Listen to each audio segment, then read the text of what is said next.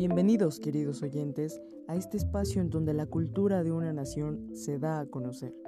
Sí, como bien es de saberse y como dijo Jacinto Benavente, cito, la cultura es la buena educación del entendimiento.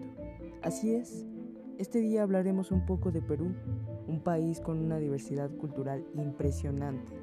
Quédense, que les aseguro pasar un agradable momento. Mi nombre es Camila y esto es Asumare. Perú se ubica al oeste de América del Sur. Es uno de los países más atractivos e interesantes de Sudamérica y quiero que ustedes conozcan sobre él. Comencemos. Aquí les tengo cinco datos curiosos de Perú. Bueno, pues primero, la comida de Perú es reconocida a nivel mundial como una de las mejores. Su extensa variedad de productos la ha posicionado como un destino obligatorio para el turismo gastronómico. Y bueno, pues es que a quien no le gusta comer, ¿cierto? Otro dato es que algunas palabras en inglés provienen del quechua, tales como llama, puma, cóndor y coca. La papa es un tubérculo de origen peruano y se cultivan alrededor de 3.000 variedades diferentes de papa. Interesante, ¿verdad? Por eso es considerado el primer país en biodiversidad de papas. Y bueno, como último dato, Perú tiene alrededor de 90 microclimas debido a que es uno de los países más biodiversos del planeta.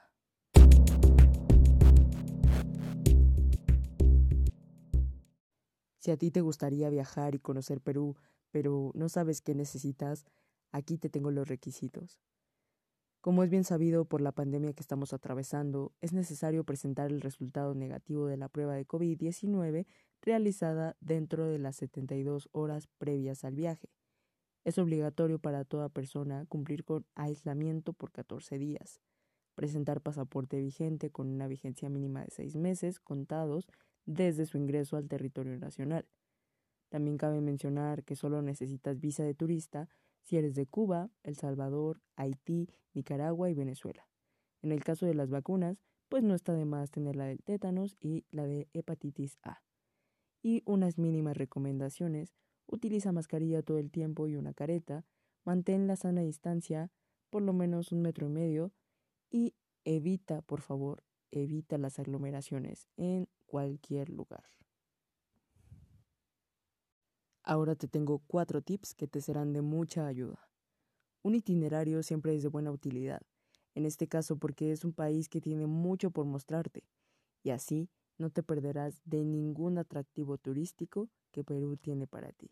Incluso para esto podrías contemplar una agencia que te ayude. Te recomiendo llevar dinero en efectivo. Y otro tip, lleva calzado cómodo, pues seguramente caminarás mucho. El último tip Siempre anda con cuidado en las calles, pues manejan como unos locos. Ahora, seguramente, si vas a Perú, tienes que comprar alguna artesanía, algún recuerdo, no lo sé, pero quiero decirte algo. Las artesanías de Perú son de lo más bonito que puedes comprar. Puedes encontrar lana de alpaca, que bueno, esta se convierte en bolsos, gorros, bufandas y jerseys, y pues también encuentras objetos, joyas de plata, figuras de piedra de Huamanga, retablos de Ayacucho y bordados del Valle de Colca, muy representativos. Casi nadie habla de los patrimonios culturales inmateriales, pero yo te hablaré de dos. Número 1. La danza del Huititi, del Valle de Colca, inscrito en el año 2015. Es un baile popular que guarda relación con el comienzo de la edad adulta. Reviste la forma de un ritual de cortejo amoroso y suelen interpretarla a los jóvenes. Número 2. El arte textil de Taquile, inscrito en el año 2008. Los tejidos se hacen a mano o en telares prehispánicos de pedal. Las prendas más características son el chullo, un gorro de punto con orejeras y el cinturón calendario. Y por último, una costumbre curiosa y diferente a la cultura mexicana. Bueno, ellos tienen una tradición peculiar llamada el Inti Raimi. Sí, Raimi, celebrada en el solsticio de invierno, en donde le imploran al sol que vuelva pronto a traer sus rayos necesarios para la vida y la agricultura.